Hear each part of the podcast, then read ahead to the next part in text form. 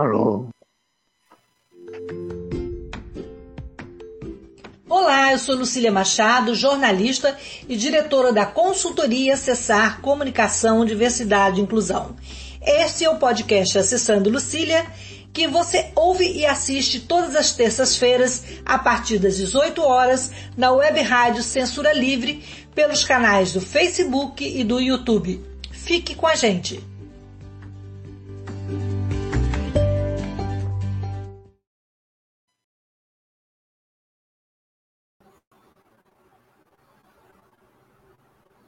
Olá, Machado, é nosso podcast Acessando Lucília, e hoje nós vamos receber o professor Sasaki, uma das autoridades de inclusão no Brasil, na área de reabilitação profissional, emprego apoiado e outros temas da pessoa com deficiência. É, eu vou me audioscrever e, em seguida, vou passar a palavra para o professor Romeu. Eu sou uma mulher branca, de cabelos castanhos escuros, é, na altura dos ombros, estou usando dourado e meu nariz é fino, boca fina, estou com um brinco dourado e estou branca. Estou sentada na minha cadeira de rodas, que não aparece na imagem. É, é um prazer, professor Romeu, ter o senhor aqui com a gente. O senhor que é uma pessoa fundamental da inclusão do Brasil, um dos maiores ativistas do movimento, que começou lá na década de 80. Eu queria que o senhor primeiro se apresentasse e depois falasse dessa trajetória de 60 anos pela inclusão. Muito bem, é, boa tarde a todos. É, muito obrigado, Lucília, pelas referências que você fez ao meu trabalho, à minha vida. É, vou me autodescrever. Eu nasci no Brasil, na cidade de Campo Grande, que na época que eu nasci era capital do estado do Mato Grosso, que o Mato Grosso não existia, né? E sou filho de pais japoneses, imigrantes, né? Que vieram ao Brasil, chegaram ao Porto de Santos após 50 dias de viagem de navio, né? Chegaram aqui no litoral santista de São Paulo e, e imediatamente foram para a cidade de Campo Grande. Não é bem no, na zona urbana, e sim na zona rural da cidade de Campo Grande, onde havia uma fazenda, já há, bastante tempo havia uma fazenda de gado, e é, meu pai e a minha mãe, quando ainda estavam no Japão, é, foram convidados e foram contratados pelo governo brasileiro é, para ser professor de cultura japonesa não apenas da língua japonesa, mas da cultura em geral do Japão, é, para os imigrantes e já os descendentes que nasceram aqui, né? Para ele, meu pai ensinar cultura japonesa para essas pessoas. E era uma fazenda de gado onde havia uma pequena, além da casa, né? Provavelmente dita do dono, que era um inglês, é, que logicamente falava português, o nome dele era Henry White. White de branco, né? Henry de Henrique. Henry White. E, e ele construiu uma edícula, uma casinha pequena, onde meus pais moraram, né? E eu, como sou o primeiro filho, eu vim a nascer em 38 nessa casinha, né? E naquela época, ainda mais morando na zona rural, é, dificilmente alguém da colônia japonesa iria até a cidade para dar à luz uh, numa maternidade. Né? Era geralmente nasciam em casa, chamavam a parteira e, ou o parteiro e davam à luz em casa mesmo. Então, meu pai dava aula nessa casinha onde eles moraram. E até eu brinco, né, no bom sentido, que eu nasci numa escola, né? Que a minha casa era uma escola e foi lá que eu nasci, né? E era escola tempo integral. Meu pai dava aula de manhã para as crianças, à tarde para os jovens e à noite para os adultos, que geralmente eram os pais dessas crianças ou adolescentes. Então, com essa introdução, né, eu me coloco à disposição sua, viu, Lucília, com as perguntas que você queira fazer. E só vou dar, assim, em linhas gerais, o, o resuminho, né? É que eu gostaria que as pessoas soubessem que nada aconteceu por acaso, é, por coincidência, por acaso, sem sentido nenhum, solto no ar. Nada disso aconteceu dessa forma. Tudo que aconteceu de bom e de ruim tinha uma razão de ser. Né? Era o caminho que estava sendo mostrado para mim. Seja Deus, seja Maomé, seja quem for, né? uma força divina, uma entidade divina, que fez com que é, as, o caminho fosse aberto para eu trilhar esse caminho. Né? Então, eu nunca fiz algumas opções ou decisões deliberadamente, né, por vontade própria.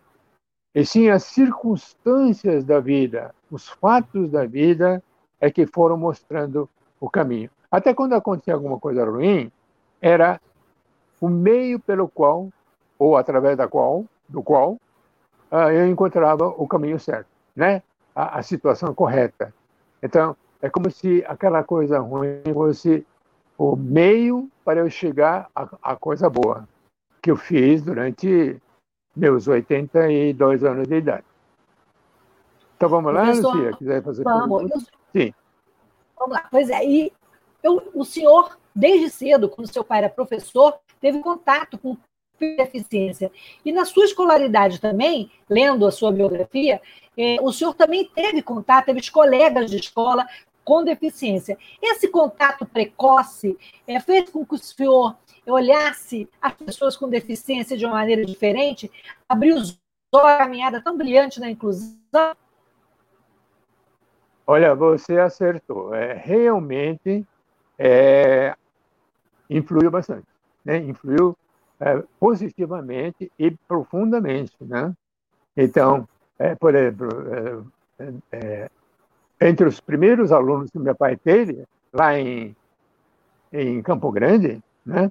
É, havia é, uma ou outra criança com deficiência. Né? E essa parte, como, como eu era ainda muito bebê, era, tinha acabado de nascer, tinha um, um, até os três anos, eu não me lembro de nada, até os três anos de idade. A partir de quatro anos de idade, eu lembro dos colegas, né? onde eu percebia que realmente alguns alunos tinham o que depois eu vinha saber que se chamava deficiência. Né? E na época tinha outros nomes, como, por exemplo, defeito, anormalidade, esse tipo de palavra que o leigo usava, até profissionais especializados usavam esses termos antigos, né? Mas, é, deixando isso de lado, o fato em si de eu ter é, convivido é, com alguém ou algumas pessoas com deficiência, tanto na escola japonesa do meu pai, que era na minha casa, como na escola brasileira, que todas as crianças brasileiras, todas não, né, pelo menos a maioria, estuda nessas escolas é, brasileiras, né, do nosso sistema escolar, é, sim, é, eu já era grandinho, eu nitidamente sabia das pessoas, colega de sala de aula, não era nem colega de uma outra turma, de uma outra sala, de uma outra série ou de um outro ano. Era na minha turma, né? Isso, então, você vê, não, eu não escolhi essa classe. Eu quero estudar naquela classe pelo um aluno com deficiência. Eu não fiz isso. Nem precisei, né? Porque o caminho foi sendo aberto para mim dessa forma. Então, falando em escola brasileira, é, na, nos meus anos escolares, aqueles primeiros anos escolares, né, que a gente tinha outros nomes em vez de ensino, é, educação infantil, ensino fundamental tal, lá era grupo escolar, ginásio, colégio, assim por diante, né? Então, naqueles anos escolares, né, é, era absolutamente difícil, para não dizer impossível, haver aluno com deficiência estudando na escola comum. Que naquela época, já naquela época, o pessoal falava muito em escola regular, né? Coisa que eu sempre não gostei, né? Por, por que chamar a escola comum de escola regular? Então, a escola que não é comum, que é especial, ela é irregular? Não é esse o sentido, né?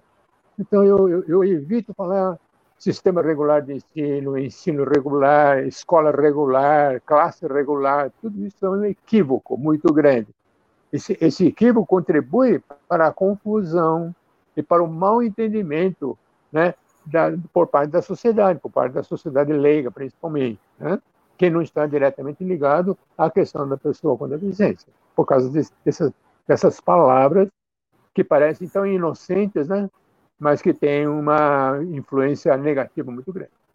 Bom, mas como eu ia dizendo, viu, Cília, é, eu vou contar para você daqui a pouco algumas, algumas situações reais né, que mostram como se deu esses caminhos, né? como que é, o caminho foi mostrado para mim, como que o caminho foi preparado para mim. Né? Se você quiser, posso já contar um agora. Pode ser? Pode contar. Eu sei, eu sei de uma história que o senhor ia fazer vestibular, mas aí depois, por um episódio com, com um amigo também de escola, o senhor resolveu fazer serviço social. Conta para gente ah, aí esse, esse, esse, trecho da sua caminhada. Ah, isso é muito importante. Eu vou começar com essa última que você falou, né? Depois eu vou falar da, da, das coisas que aconteceram depois. Bom, olha, é, eu então fui estudando né, no nosso sistema educacional da época, e quando chegou no antigo é, curso colegial, e esse é o nome genérico para o ensino médio da época, e havia três opções. Você teria que escolher uma, né? Ou você ia para o científico, que é na área de exatas, ou você ia para o clássico, na área de humanas, ou você ia para o normal, que era normal no sentido de pedagogia, né? Então, quem queria ser professor estudava no ensino médio da época, ensino médio normal, né? Que é outra palavra horrível dentro da, da, nossa área, né? Essa palavra normal já criou muito caso. Bom, é, mas era naquela época era comum isso, né? Estava até na lei, né? Tem que ser dessa forma. Eu estava é, no último ano do curso clássico, até era aula de latim. Não me, não me esqueço que era na aula do professor de latim. Entraram no final do ano, entraram seis alunos, jovens, né? É, se apresentar falando, olha, o diretor da escola deu autorização e agora eu peço para o senhor, né, para o professor, é, nós queremos fazer uma propaganda, né, de um curso novo, curso universitário novo, é, chama Serviço Social, e falaram o que era Serviço Social, e falaram que vai haver o vestibular em fevereiro, era final do ano, então no fevereiro do ano seguinte seria o vestibular, eles deixaram um folheto, né, com todas as as informações para fazer o vestibular. Que a gente chamava de vestibular, não chamava de processo seletivo. Então, é a mesma coisa. Uh, eu tinha um amigo que até é, outra coisa interessante, né? Porque esse amigo eu, eu conheci circunstancialmente na rua. Eu vi essa pessoa, um jovem da minha idade, é, é, passando sempre pela mesma rua em certos horários, né? E, e ele era é filho de japoneses também, né? E aí eu uh, aconteceu a gente bater papo, né? Aí eu falei, mostrei para ele, apontei a, a casa onde eu morava e ele falou que ele morava numa pensão tal, né? E conversamos, começamos a ficar amigos, começamos a nos encontrar de vez em quando. Só que a situação dele lá na pensão estava horrível, né? Ele estava pensando em largar, né? A pensão, porque não tinha condições, porque ele, veio, ele é era do interior, veio morar na capital só para fazer o curso de odontologia. Né? Então a família dele não morava em São Paulo. Então eu conversei com meus pais e eles concordaram que eu convidasse esse, esse meu amigo, esse novo amigo, para morar na minha casa, no mesmo quarto, no meu quarto, né? E assim foi, ficamos amigos. Aí quando terminou o ano, ele falou assim, oh, Romeu, eu vou para minha casa lá em Marília, né? Você está fazendo alguma coisa nessas férias? Eu falei, não, eu só vou fazer o vestibular em fevereiro, né? Ah, não, vai dar, nós vamos agora no final do ano, né? Primeiro de, de janeiro, gente passa lá, né? E aí eu quero conhecer, quero que você conheça a minha família, e eu quero rever um amigo meu de infância que ficou lá. Ah, eu fui, né? Daí que a minha vida começou a mudar né? Porque nós fomos primeiro na casa do amigo do meu amigo. Aí ele, papapá, conversando com a família, e esse amigo do meu amigo falou assim: o meu agora nós vamos visitar o meu amigo, vamos lá.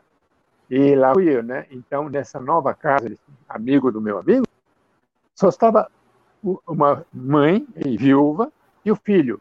Só essas duas pessoas estavam lá. Eles nos receberam bem, né? A gente conversou, tudo. E, de repente, a mãe ficou calada. Ela era tão falante, mas ela ficou calada e cabisbaixa. Eu, imediatamente, perguntei para ela se ela lembrou de alguma coisa que está preocupando. Antes de ela abrisse a boca para responder, o meu amigo e o amigo dele saíram em silêncio, na ponta dos pés, e foram para a rua. E aí começou um, uma, uma revolução na minha vida, porque a mãe começou a contar o que ia com as duas filhas, que ela tinha mais duas filhas, né? além daquele filho. Resumindo, viu, gente, foi o seguinte: a filha mais velha falou para a mãe: Eu vou para São Paulo porque lá tem mais oportunidade, dá para ter um bom salário, né? E um bom emprego, tal. Mas foi. E ela mandou, né? Os primeiros salários, ela mandou para a mãe, escrever sempre com uma carta, né? Depois de algum tempo, ela escreveu para a mãe dizendo o seguinte: manda a minha irmã, que é a segunda filha. Mesma coisa. Então a segunda filha foi lá. E a segunda filha começou a mandar dinheiro e carta. Depois de um tempo, as duas pararam de tudo. Não mandaram mais dinheiro nem carta. Depois de semanas de indecisão, de muita preocupação, muita, muita, muito momento trágico, né? Porque a mãe ficou completamente deprimida, né? A mãe falou para o filho: Filho, pega essas cartas das suas irmãs, procura esses endereços que estão no verso, e encontre suas irmãs e traga as duas de volta. O filho foi, né? e voltou para Marília e resumindo para vocês o seguinte, contou para mim, olha, eu encontrei as minhas irmãs, as duas, estavam numa casa de prostituição. E ela, elas ficaram muito chocadas com a minha presença, que elas nem imaginavam que eu poderia aparecer lá, né? E elas contaram a vida que estavam levando, que elas não podiam fugir porque estavam sendo vigiadas constantemente, não para fugir. Além de tudo, os documentos pessoais todos ficaram retidos o dono da casa de prostituição. E as irmãs pediram para o irmão, fala para a mãe, para esquecer a gente, nós não vamos conseguir sair daqui. Para sua mãe não se preocupar, que daqui nós não podemos sair. E ela, com tanto disso, chorando, com muita dor, né? E eu é, respondi a ela, sem atrapalhar o fluxo, né? Porque ela estava realmente tentando, conseguindo desembuchar, estava conseguindo se expressar, né? E ela fala, contava um trecho, tudo isso que eu resumi, ela foi contando aos poucos, né? Eu fui fazendo alguma uma técnica que eu não, eu não sabia que era técnica, era natural em mim, é fazer a paráfrase, ou seja, quando você repete a parte principal, exatamente essencial do que o cliente acabou de falar, no caso, a, a, aquela senhora. Eu só fiz isso, né? Passava de volta. Eu era o espelho, um espelho técnico que voltava para ela a essência do que ela estava me contando. E com isso ela entendeu que eu estava captando perfeitamente, que eu estava entendendo perfeitamente o estado dela, os sentimentos dela, as preocupações dela, né? E de repente quando eu estava fazendo a última paráfrase, nem me lembro qual era a paráfrase que eu estava fazendo, ela que estava sentada numa poltrona, saiu de lá, se ajoelhou no chão, na frente da, da, da poltrona onde eu estava, mas com o rosto totalmente transtornado. Ela estava iluminada, feliz da vida, profundamente feliz, aliviada, e ela disse o seguinte, né? Vou resumir que eu fui a única pessoa até agora, até aquele momento, que ouviu toda a história sem interromper, só fazendo só aqueles, aquelas reflexões de volta, né? A paráfrase, mas sem tirar a, a fala dela, sem atrapalhar o fluxo da fala dela. E ela falou outra coisa que ela percebeu, que eu nunca dei sermão, nunca julguei, não a culpei, é, e também não, não fui assim, sabe aquela coisa, não, fique tranquila que tudo vai dar certo, não se preocupe, olha, não, não se preocupe isso aí vai dar tudo certo. Não, eu também eu detesto esse tipo de, sermão, esse tipo de, de ajuda, entre aspas, né? que para mim isso não é ajuda, isso atrapalha demais. Né? A transformação dela foi chocante para mim, no bom sentido. Né? Eu fiquei impactado com aquela transformação da água para o vinho. Então, na volta para São Paulo, meu amigo percebeu que eu estava muito pensativo, né? perguntando o que, que foi. Né? Aí eu contei para ele que eu estava já decidido a não fazer mais o vestibular de direito, que vou fazer o vestibular do serviço social, porque eu me lembrei daqueles Isso alunos. Mudou sua vida. Oi? E, Oi? e essa atitude mudou sua vida. O serviço social ou a inclusão? Ah, exatamente. É, o serviço social no lugar do direito. Isso. E o serviço social já com essa, com essa é, vamos dizer assim, com essa conotação de uma ajuda real, né? uma ajuda de, de, de dentro para fora, de dentro da pessoa para fora, e não de mim para de fora para dentro dela, não.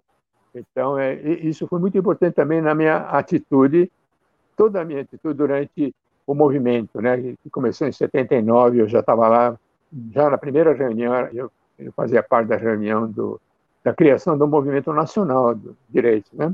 em 79. Então, e quem então, me convidou, o senhor, foi. professor, o senhor que é um jurássico Sim. da inclusão, né? Eu, eu me dirigi a Isabel Maior também, que também é uma jurássica da inclusão.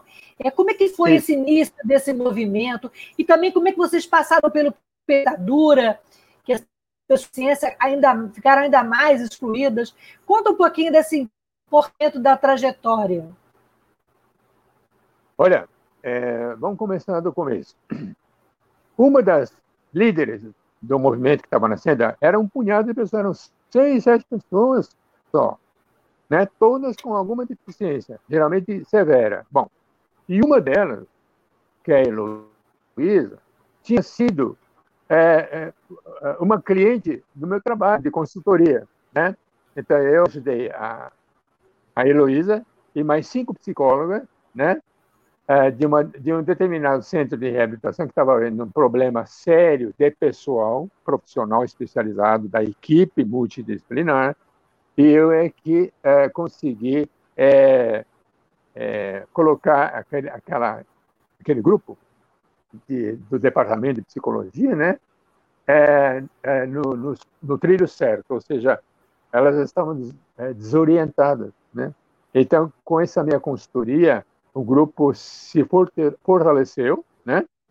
E, e, e ela, quando eh, se juntou àqueles seis, ela se lembrou de mim e falou com a turma, e a turma concordou que eu fosse convidado. Fui a primeira pessoa sem deficiência a entrar num grupo que estava criando o um movimento de pessoas com deficiência, pelos direitos, né? Então, isso para mim foi, foi muito interessante, né? Porque eu estava mudando toda uma prática que eu tinha desde 1960, 60, com o modelo da integração, modelo médico. Era o profissional especialista que achava que sabia mais do que a própria pessoa que estava sendo atendida, né? Eu, eu sou dessa época, né? Década de 50, 60, 70 era desse jeito, né?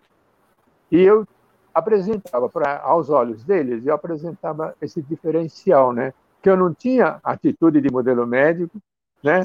E nem tinha atitude de integração. E na época nem se chamava inclusão. Eles só sabiam que não era integração. Tinha que ser uma outra coisa, que depois veio se chamar inclusão, com o modelo social, né? Então, esse início filosófico, conceitual, teórico, muito importante, né? Porque eu estava com 19 anos nas costas 19 anos de prática integradora, prática de modelo médico, né? Se bem que eu praticava já com o pé atrás, né? E quando a, a, realmente a Heloísa me convidou, eu percebi isso, que elas gostaram disso, porque elas nunca iriam me convidar se elas tivessem visto em mim o mesmo especialista da época do modelo médico que sabem mais que os outros, que sabem mais que os próprios clientes, então esse tipo de coisa não pegava bem naquela época, de jeito nenhum, né? Então, para mim foi uma constatação. Foi. E Fala, pode falar. Esse, o modelo social modelo biopsicosocial, é, o que, que, ele fez de diferente? Qual, a, pra, o que, que ele mudou nas pessoas com deficiência? Peraí, a sua fala foi cortada. É, a sua fala que final... Que o modelo, é, desculpa. É, o que, que o modelo social modificou na vida das pessoas com deficiência? Qual a maior contribuição do modelo social para esse modelo que a gente tem hoje? Tá bom. Foi boa essa sua pergunta, viu, Cia? Porque nesse momento, e não é de hoje, mas nesse momento está esquentando é, uma polêmica, né? O pessoal está fazendo uma certa confusão, no bom sentido, né? Só que é uma confusão equivocada, né? Uma confusão que não precisa ser, né? Então, vou aproveitar a sua pergunta. Antes de responder, eu vou aproveitar, vou esclarecer uma coisa. Nós estamos falando de duas, dois universos. Nós estamos falando de dois assuntos distintos um do outro. Tá? Só que algumas palavras de cada um dos modelos são, são as mesmas. Por exemplo, a palavra modelo. Tanto, tanto o modelo médico, modelo social, e agora estão falando em é biopsicossocial, tem a palavra modelo. Isso. Tá. E, e outra coisa é que é, no biopsicossocial tem o bio, que nos remete ao médico, né? E lá no modelo médico é o modelo médico mesmo, né? E no biopsicossocial, social tem na, no modelo social. Mas são duas coisas diferentes. O que eu estava falando até agora foi do modelo médico e modelo social, que ainda existe e ainda vale pelo menos o modelo social vale, e o modelo médico vale no sentido histórico. Só para a gente ver, olha, no tempo do modelo médico, a, a, atitude dos profissionais era assim, assim, assim, a sociedade era assim, assim, assim, a própria família agia assim, assim, assim, e as próprias pessoas da deficiência também é, funcionavam de acordo com o modelo médico. Né? Embora fossem contra o modelo médico, só tinha que funcionar pelo modelo médico, porque os médicos é que mandavam nessa história toda. Né? E aí veio o modelo social na década de 80, até então era o modelo médico. Aí na década de 80, desculpe, eu falei 80, né? É, na década de 90, no início, no começo, surgiu a proposta do modelo social. Qual é a diferença desse modelo social com o médico? O médico eu já falei bastante. Então, o modelo social é o seguinte: no modelo social, as pessoas com deficiência, as famílias, os profissionais que atendem e que seguem o modelo social, e a sociedade de modo geral, as empresas, as escolas, enfim, toda a sociedade, é, que sigam o modelo social, já enxergo da seguinte forma: a, a causa da não participação da pessoa com deficiência na sociedade, no mercado de trabalho, no ensino comum. A causa da não aceitação pela sociedade, pelo mercado de trabalho, pela escola, da pessoa com deficiência, está na própria sociedade, no próprio mercado de trabalho, no próprio modelo, no próprio sistema educacional, né? Devido a essas barreiras que existem fora da pessoa, o modelo social prestou e vem prestando um grande serviço para mostrar para a sociedade, escuta, vocês estão culpando, vocês estão responsabilizando a própria pessoa com deficiência, é, que ela é culpada de não ser é, contratada, não ser matriculada, não ser aceita. A culpa dela, é ela que tem a deficiência. Aí é modelo médico que está funcionando. Né? Esse é um assunto. Tá? Então, modelo social está valendo, é com esse nome, não precisa mudar o um nome, é modelo social. Não vamos dizer modelo biopsicossocial para esse modelo social. Não. Agora, o que é o biopsicossocial? Biopsicossocial não é modelo, é avaliação, avaliação biopsicossocial da deficiência. É como a deficiência é diagnosticada. Né? A deficiência em si, ela é vista, entendida, classificada, diagnosticada como? Durante a fase, o período no modelo médico, a avaliação da deficiência era avaliação médica, principalmente. Embora já, já houvesse na perícia, na perícia dita médica, mas na verdade já, na perícia médica tinha o psicólogo, o assistente social e o médico, e às vezes o advogado também, tá? Mas aí, nós não estamos falando daquele modelo médico, modelo social, não. É, agora é avaliação biopsicossocial para substituir aquele primeiro que era muito precário, era muito, era muito restrito demais. Então, a LBI exigiu, e está lá na LBI, é o seguinte, a avaliação da deficiência precisa ser biopsicossocial, realizada por equipe multidisciplinar e por equipe multiprofissional, que não é sinônimo. Muita gente fala é, equipe multidisciplinar ou é, equipe multiprofissional. Não, são duas coisas diferentes. As duas são necessárias. Né? E qual é a diferença? É muito fácil. Equipe multidisciplinar significa que todas as disciplinas medicina, serviço social, terapia ocupacional, blá, blá, blá, todas as disciplinas que forem necessárias para avaliar determinada pessoa que tem uma determinada deficiência, né, precisa ter na sua equipe representantes de cada uma dessas disciplinas necessárias. Porque nem todas as pessoas precisam de todas as disciplinas para o seu atendimento, para o seu tratamento. Né? E o que é o multiprofissional? É quando para cada disciplina há mais de um profissional. Por exemplo, na na parte médica, tem mais de um médico. Na parte do serviço social, tem mais de um assistente social. Então, multiprofissional, a equipe é multiprofissional no sentido de que existem tantos profissionais da mesma disciplina quantas forem necessárias. Tá? Então, é isso, Lucília. Vamos daqui para frente falar. Do que você está falando? Você está falando de avaliação da deficiência? Agora é avaliação biopsicossocial e não mais a tal da avaliação médica, que no fundo já tinha serviço social, psicologia, etc.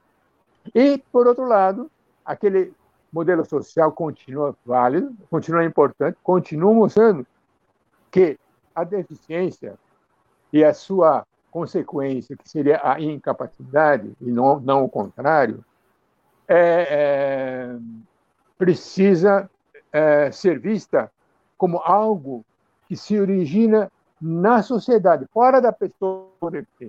Se origina na, na família dela, às vezes, no, no, vizinho, nos parentes, na escola, no trabalho, na sociedade de um modo geral, aí no shopping center, em qualquer lugar, né?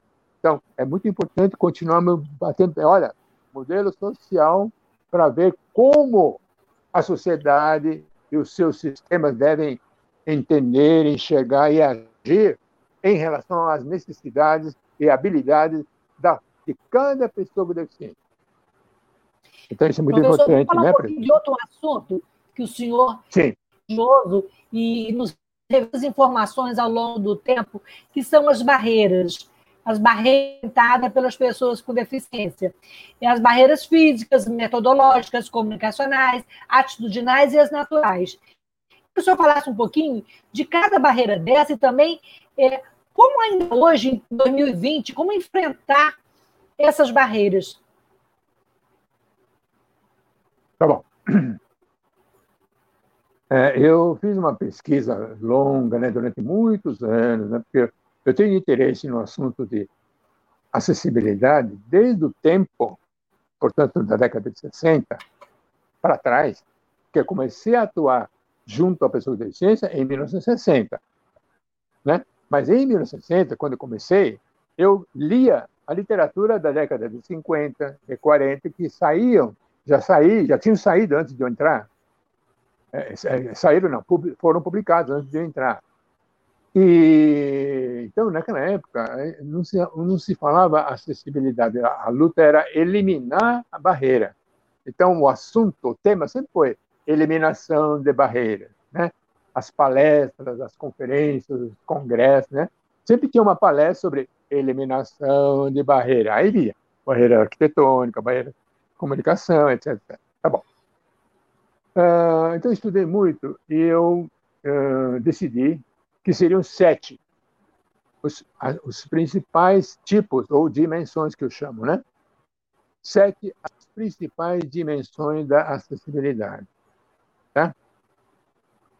E, além disso, existem outras, outros termos em que entra a palavra acessibilidade, que são termos é, transversais. Então, quando eu classifico em sete, cada uma fica na, fica na sua dimensão. Na dimensão arquitetônica, tudo que entra na dimensão arquitetônica está lá, tudo que entra na comunicação, e assim as sete. Tá?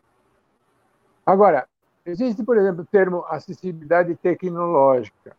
Não é dimensão. Ela é um tema transversal. Então, em todas as sete dimensões, o tema da, tecno, da, tema da tecnologia perpassa, perpassa. É transversal a todas as dimensões. Aí tem acessibilidade artística. Então, artística não é dimensão, né? É, é, uma, é uma vertente, é uma, é uma localização de onde estariam essas habilidades. Então, nas artes, sim, nas artes, na cultura, cultura, na música, na música e assim por diante. Mas não são dimensões, né? Então, quais são as dimensões? Primeiro, arquitetônica, uma primeira que surgiu, né? Aí todo mundo já sabe o que quer, nem vou perder tempo, né? Dando exemplo. Todo mundo está cansado de saber. O que o pessoal precisa aprender é mais sobre barreiras, é, acessibilidades arquitetônicas e não ficar só nos degraus, falta de corrimão, não ficar só nisso. Tá. Temos aí depois as atitudinais, que das sete é a mais difícil, porque é conceitual, porque é filosófica, porque é cultural, porque envolve todo um aprendizado de séculos, séculos preconceito contra pessoas com deficiência. Milênios, que séculos? Milênios de preconceito, de discriminação, né? É, contra pessoas com deficiência. Então, mudar isso da noite para o dia não dá. Mas também não vai mudar nunca se a gente não começar com pequenas coisas. Por exemplo, o podcast. Esse espaço que você criou, viu, Lucília? É um bom momento, é um bom espaço. Pena que, né? Pena a gente dar graças a Deus que pelo menos é uma vez por semana, né? Podia ter mais, né? Mas esse que dá muito, muito trabalho, dá.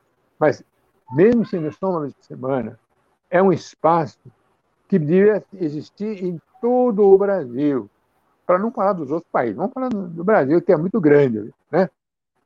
Então, nós precisamos usar todos os momentos, todos os espaços, todas as circunstâncias, todas as horas que a gente puder para esclarecer como se dá o preconceito, como agir, como é que é, qual a diferença entre preconceito e discriminação, né? E assim por diante. Nós precisamos ficar muito atentos. Bom, arquitetônicas, atitudinais, aí vem comunicacionais, que é outra que hoje está assim, bastante em voga, né? Todo mundo ó, atento nas barreiras comunicacionais, exigindo acessibilidades comunicacionais. Então, isso também é, tem bastante coisa. Aí nós temos a instrumental, que é tudo que é ferramenta, dispositivos, aparelhos, equipamento, é instrumental, né? que serve para é, é, meios para realizar coisas. Então, instrumental é muito importante. A falta de instrumentos, por exemplo, a tecnologia apresenta vários instrumentos que as pessoas com deficiência sempre precisaram, até sempre tiveram, é mais muito pouco. Todo mundo concorda o seguinte: muitas pessoas já conseguiram ter acesso a alta tecnologia, conseguiram de alguma maneira, né, ter uma tecnologia dessa em casa, ou no trabalho, ou na escola, assim por diante. Tá.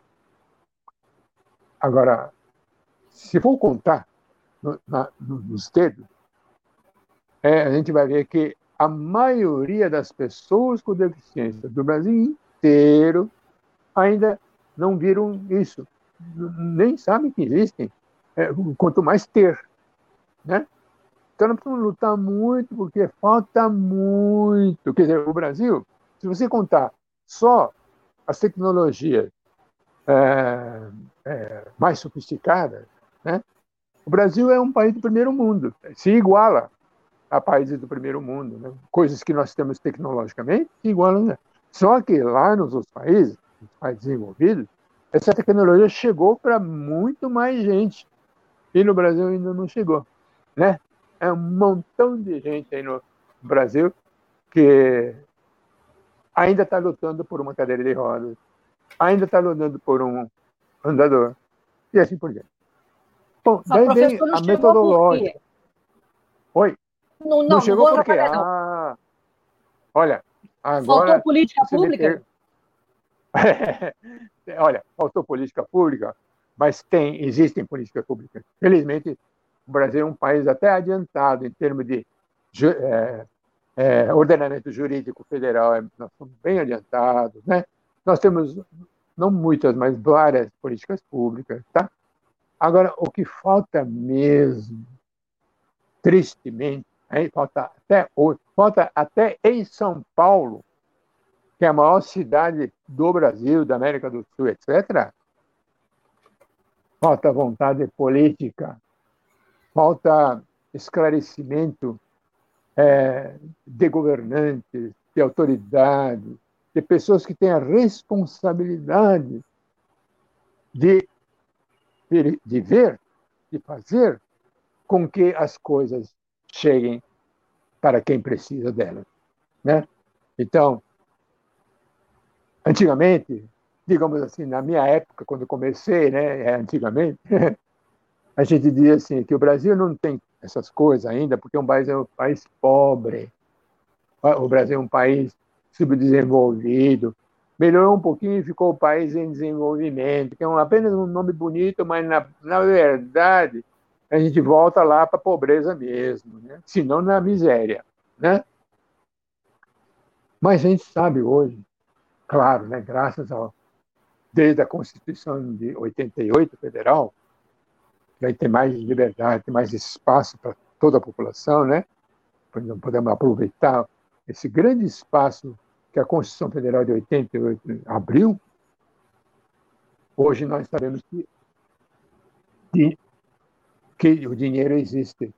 O, país é um, o Brasil é um país potencialmente rico. O Brasil é um país que produz, se quiser, coisas que o primeiro mundo tem né? Mas o nosso dinheiro vai, vai para o ralo pela corrupção, pela falta de senso de responsabilidade dos eleitos pelo povo.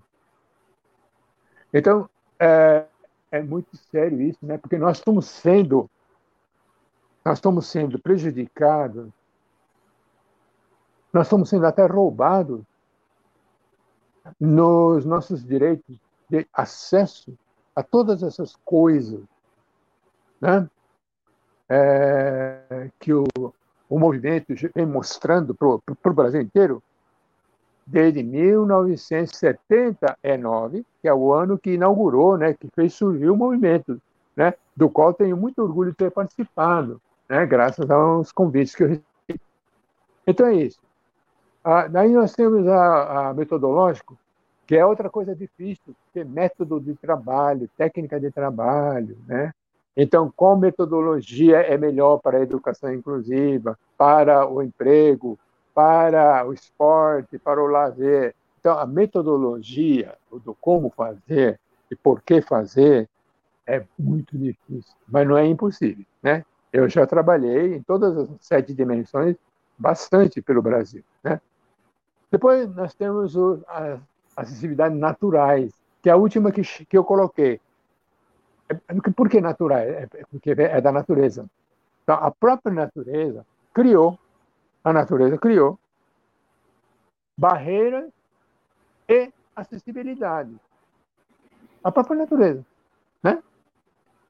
Só que nós, como humanos, como seres humanos, nós que construímos, é, é construímos é, é, edificações, transporte, enfim, nós que construímos e modificamos o nosso espaço físico, nós precisamos agora ter um novo olhar para a natureza.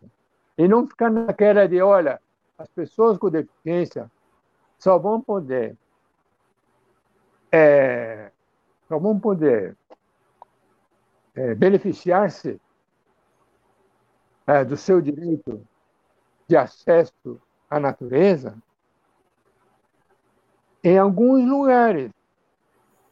Porque na natureza, muitos lugares onde a pessoa em cadeira de roda não vai conseguir entrar nunca. Né? Pessoas cegas não vão poder entrar, fazer nunca. Nós não podemos ficar restritos, limitados àquilo que a natureza uh, criou. Né?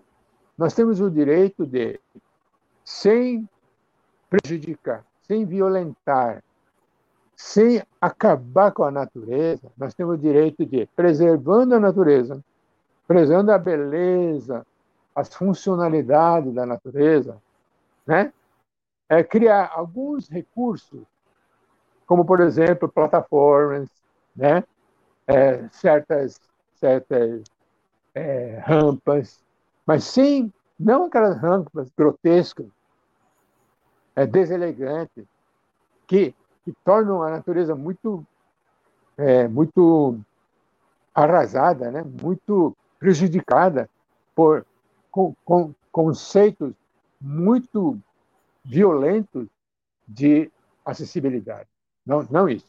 E nós temos no Brasil, graças a Deus, graças aos, às próprias pessoas que lutam nessa área, principalmente na área do turismo, do lazer, na natureza, esporte também na natureza, nós temos muitas soluções de acessibilidade feitas pelo homem em harmonia com o que a natureza criou. É, o senhor estudou então, as dimensões de acessibilidade? Quer completar o raciocínio com o seu raciocínio? Pera, por que, a sua voz ficou toda cortada? O senhor pode completar o raciocínio, depois eu faço a próxima pergunta. Então, bom. Então, a última é a acessibilidade programática, que é uma outra coisa difícil. Programática porque se refere a, programas, refere-se a normas, refere-se a, por exemplo, normas de serviço, leis, é, decretos, é, portarias, é, manuais operacionais, tudo que disciplina o, o fazer né, do ser humano entra em, em acessibilidade programática. E nós temos, por exemplo, nas, nas leis, verdadeiras barreiras embutidas em leis, em decretos. E que e esses, essas leis, esses decretos estão em vigor. Né? Então, nós vamos realmente combater as, as barreiras programáticas. Tá? Pois não, Lucília, qual é a outra pergunta? Não, eu Depois eu quero contar o caso, uma história, tá? Pode contar, se quiser contar agora, pode contar. Não, deixa eu contar uma coisa então interessante para vocês, né? Eu estava é, fazendo serviço social, e naquela época de 60 a 63, né, quatro anos, é, eu, eu trabalhava numa empresa particular, nacional. Desde o primeiro ano, coincidi, e eu já estava nessa empresa quando entrei no serviço social. Só que naquela época era obrigatório o aluno do serviço social, desde o primeiro ano, precisa fazer estágio supervisionado e precisar começar a escrever o TCC durante os quatro anos seguintes, né, os próximos quatro anos. Então eu estava lá, né, a faculdade foi lá na, na, na empresa e conseguiu que a empresa transformasse o meu emprego, que eu já estava trabalhando lá como auxiliar de escritório, fosse transformado em estagiário de serviço social, sob supervisão de uma professora da faculdade. A professora da faculdade ia à, à, à empresa para me dar supervisão. Né? E comecei a escrever. Então, quando eu estava no terceiro ano, já estava terminando de escrever o TCC para apresentar no último ano, que é o quarto ano, né? É, aí aconteceu o seguinte, eu fui mandado embora. De repente, fiquei sem emprego, que me garantia o meu sustento e que permitia que eu pagasse a faculdade, que a faculdade era paga, né, particular. E fiquei sem o estágio. E fiquei sem a, a, o, o trabalho de conclusão, porque aquele, de, aquele trabalho de conclusão que eu fiz durante três anos já não valia mais, porque eu não estava mais naquela empresa. Né? Aí eu fui lá para. À noite estudava, né? Fui lá na, estágio, né, diretoria de estágio, e falei, escuta, eu fui mandado embora hoje à tarde, né, e eu quero um, um estágio urgente, nem que seja de graça, né, porque eu conversei com meus pais, eles vão segurar as pontas, né, para continuar pagando a faculdade. Mas eu preciso de um estágio para eu poder começar a fazer o, o PCC nesse último ano, durante um ano, né? O que eu devia fazer durante quatro anos, vou fazer em um ano, né? Aí o diretor deu aquela risadinha, ô, oh, Romeu, você tá louco? Nós estamos no final do ano. No começo desse ano, várias empresas, organizações e órgãos públicos já mandaram oferta de estágio. E os alunos já pegaram tudo. É, a essa altura, não tem mais nada. Bom, eu saí triste, né? Fui indo lá. Eu estava saindo na, na rua quando ele me chama do, do fundo do corredor. Seu Romeu, volta correndo aqui, né? Chego lá, ele fala assim, Romeu, eu me lembrei que tem um estágio. Aí ele foi puxando o arquivo de ácido, puxou uma parte e foi falando assim, é um estágio que eu até tinha esquecido, porque ninguém quer esse estágio. Né? Ainda está aqui, né? A carta de oferta está aqui, né? Está aqui. Aí ele pegou, mostrou, Está aqui, ó. Eu não sei se está valendo, né? mas nenhum aluno aqui da faculdade quis esse estágio. Você quer? Eu nem olhei esse, esse ofício, falei, claro que quero. Né? Aí ele falou, mas é de graça, não, tem, não é remunerado. Eu falei, não faz mal. Eu quero isso aí. Aí ele fez uma carta de apresentação. No dia seguinte, fui lá. Sabe onde era? Era o Instituto de Reabilitação. É o primeiro Instituto de Reabilitação Público da Universidade de São Paulo, da Faculdade de Medicina, do Hospital das Clínicas, né?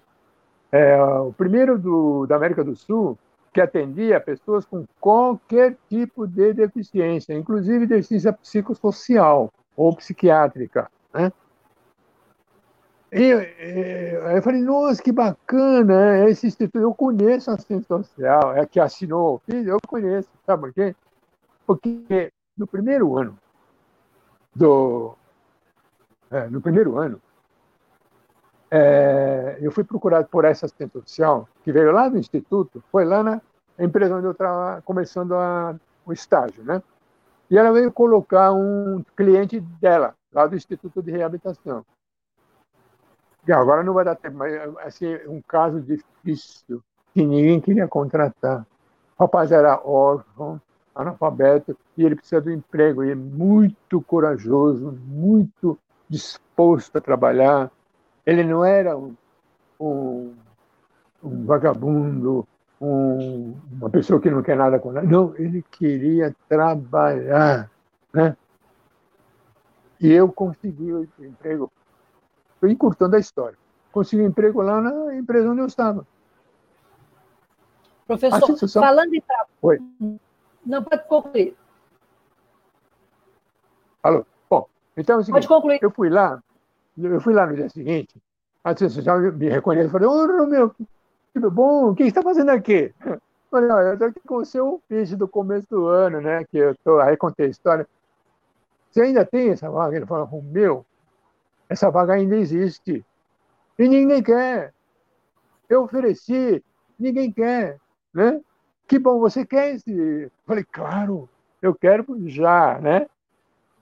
Nem que, porque eu sei que não é remunerar mais, tudo bem, né? Eu falei, não, meu, essa vaga agora é, é, é remunerada. Né? No começo não era, mas agora é remunerada. Né? Então, você, eu nem vou examinar você, porque eu conheço você, eu sei a sua capacidade. Então, você vai, você já está contratado. Ela me contratou, assinou carteira, né? E eu já comecei a receber, no, no quarto ano último na faculdade, eu comecei a receber o estágio, o salário de um estagiário. Depois eu me formei, né? Em 64, em 63 me formei. E a partir de 64 eu, eu fui elevado à categoria de profissional pleno, assistente social formado. Então o meu salário aumentou também. Né? Então isso é para você mostrar como são as coisas, né? O caminho que se abriu para mim. Imagina, imagine se alguém tivesse pegado essa essa vaga, eu, eu não estaria aqui. Acho que eu estaria fazendo outra coisa. Né? Mas como foi importante que ninguém quis aquela, aquela vaga. E a vaga era adequada própria para mim. A vaga foi criada para eu atuar. É essa a conclusão que eu cheguei depois que comecei a trabalhar lá. Quer dizer, todos os caminhos te levaram à luta pela inclusão, né? ao movimento Sempre. da inclusão. Né? É, e o senhor falou Sempre. em trabalho, e uma das suas é, vertentes, o senhor trabalha com a inclusão laboral do trabalho apoiado. A gente já não tem mais muito tempo, ficaríamos aqui falando horas sobre coisas interessantes, tanto trabalhos, estudos, sobre seus livros, sobre seus artigos, mas eu queria a última pergunta, vou fazer a penúltima, que é sobre trabalho apoiado. O que é o trabalho apoiado e qual a importância desse tipo de, de trabalho para a pessoa com deficiência? Muito bom. Então, vou ser bem rápido, porque, só para você ter uma ideia, o curso de emprego apoiado, para formar profissionais, para trabalhar em emprego apoiado, é no mínimo 100 horas ou 400 horas. Nós temos dois modelos. Né? Então, você imaginou eu, eu, eu resumir esse curso em dois minutos? Não dá. Né? Então, eu vou falar realmente o, o, o essencial mesmo, que é o seguinte: o emprego apoiado surgiu para que pessoas com deficiência mais severa, a severidade é o critério. Então, pode ser surdez, cegueira, parte física, parte intelectual, pode ser o que for, pode ser a parte psiquiátrica, desde que seja severo. Então, deficiência intelectual bem severa, deficiência física bem severa, surdez bem severa, assim por diante, porque esse grupo, que não é pequeno, é o grupo que sempre ficou para trás. Nunca ninguém quis esse pessoal, por causa da severidade. Né? E aí nós temos que colocar duas coisas: severidade da deficiência em si, que agora a avaliação biopsicossocial vai determinar, e ah, também a severidade por causa das barreiras da sociedade. Né? As barreiras da sociedade não atendem esta, esse nível de severidade. Então, o emprego apoiado surgiu para mudar o modo de fazer a colocação profissional, nós invertemos.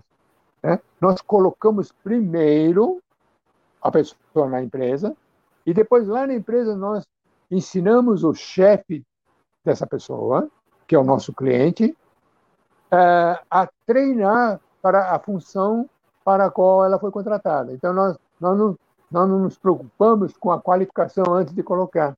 Nós nos é nosso, nosso cuidado é preparar a pessoa para ser contratada, preparar o empregador para entender a vantagem de contratar primeiro e ensinar especificamente aquela função. Né? E tem dado certo. E nos Estados Unidos isso começou na década de 80, o Brasil começou na década de 90. Só para resumir. Então, o emprego apoiado é a, é a solução melhor que existe para que pessoas com deficiência severa tenham o direito de entrar na escola comum, agora inclusiva, na empresa comum, no lazer comum e assim por diante. Pronto. Professor, é, nosso hum. tempo está terminando, infelizmente, nós ficaríamos aqui falando duas, três, quatro, cinco horas sobre interessante. Mas antes da pergunta, eu queria contar os comentários de algumas pessoas que estão é, com a gente aqui nessa noite de Antônio seria possível? O que é bom saber, que os ouvintes. A Bia Ribeiro diz que nada é por acaso. Temos também outros comentários aí. Ela diz que a sua história é uma história fantástica. O Oswaldo Emery é, deu boa noite, também depois fez o outro. A Medelma Pacífico diz que a desigualdade é muito grande no nosso país. E o Oswaldo falando que mais pobre ou subenvolvido, o Brasil é um país desigual. Eu acho que esses, esses comentários, tem mais algum, Antônio? Ah, é a Bia, mais uma vez, é, nos parabenizando pelo programa. Eu que agradeço a audiência de vocês. Então, é, a, tem mais aí o Sérgio Toreta, que está dando um grande abraço para nós, aqui para mim e para o senhor. Não, Sérgio Toreta, eu conheço o Sérgio. Como é que vai, Sérgio? Ele é do, do grupo de pessoas com tetraplegia. E, e a Leila Scaff que é do CVI também, né? que também ah, é uma pessoa com deficiência. Professor, então, agora, em dezembro, o, o senhor anunciou né, o lema da ONU, que tradicionalmente é dado no dia 1 de dezembro, que é o Dia Internacional da Pessoa com Deficiência Física, né? E o tema foi construindo. Isso, três, desculpa. Construindo de novo melhor um mundo pós-Covid acessível e sustentável. E que inclua isso. deficiência, é isso? E eu pergunto: certo, certo.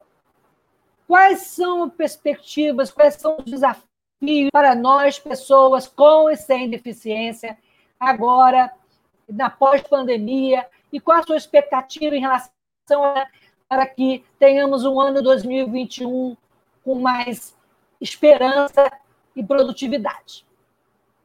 Olha, então, rapidamente é o seguinte, olha, a, a Covid-19, e antes dela, que é uma doença, o coronavírus, que é um vírus, é, nós, do movimento, desde, então, vamos lá, 1979, quando as coisas eram bem piores do que agora, nós tínhamos menos recursos naquela hora, é, nós tínhamos menos leis naquela hora, e assim por diante, né?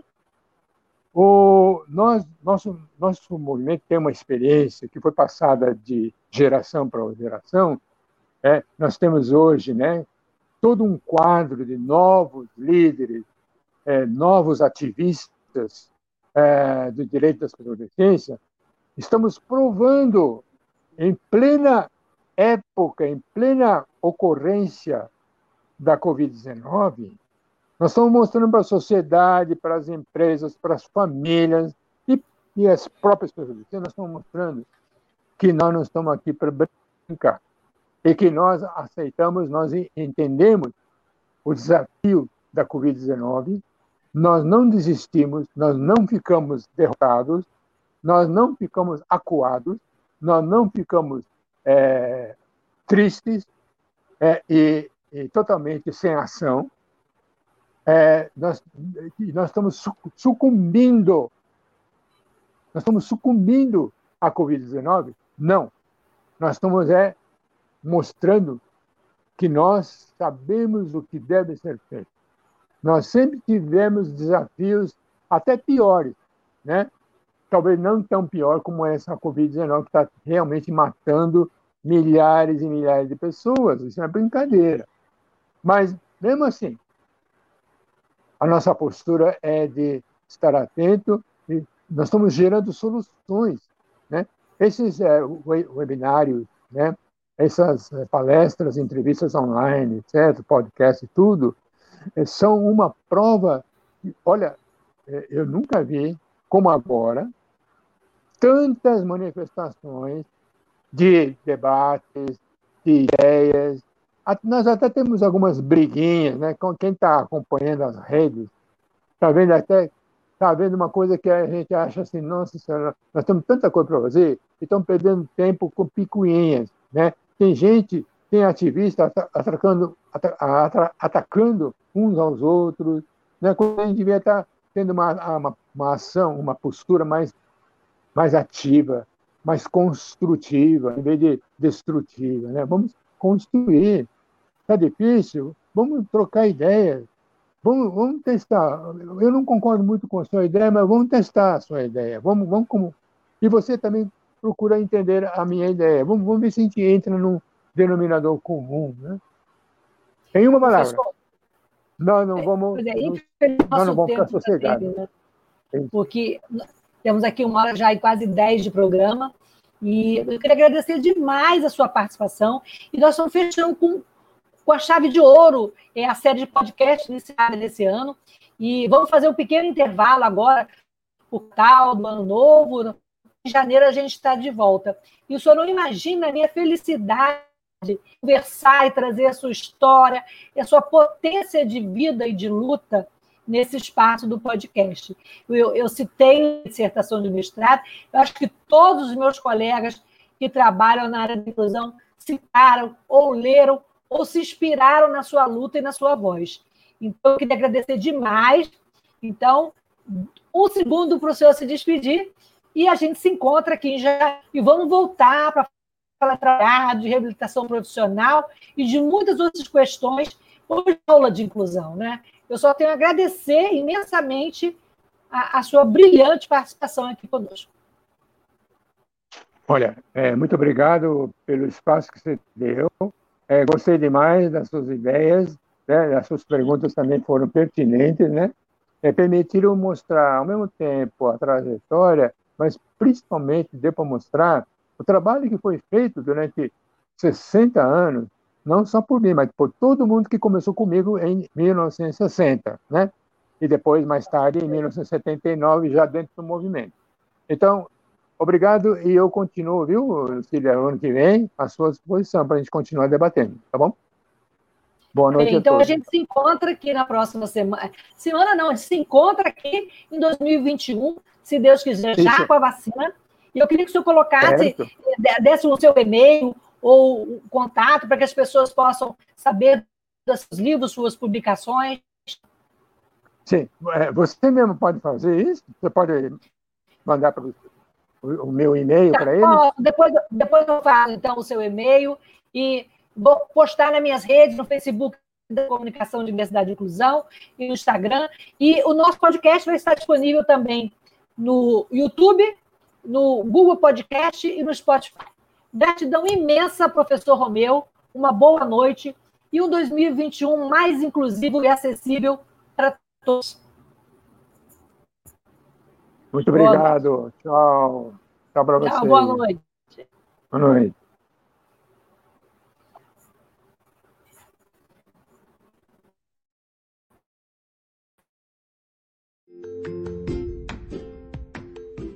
Olá, eu sou Lucília Machado, jornalista e diretora da consultoria Acessar Comunicação, Diversidade e Inclusão.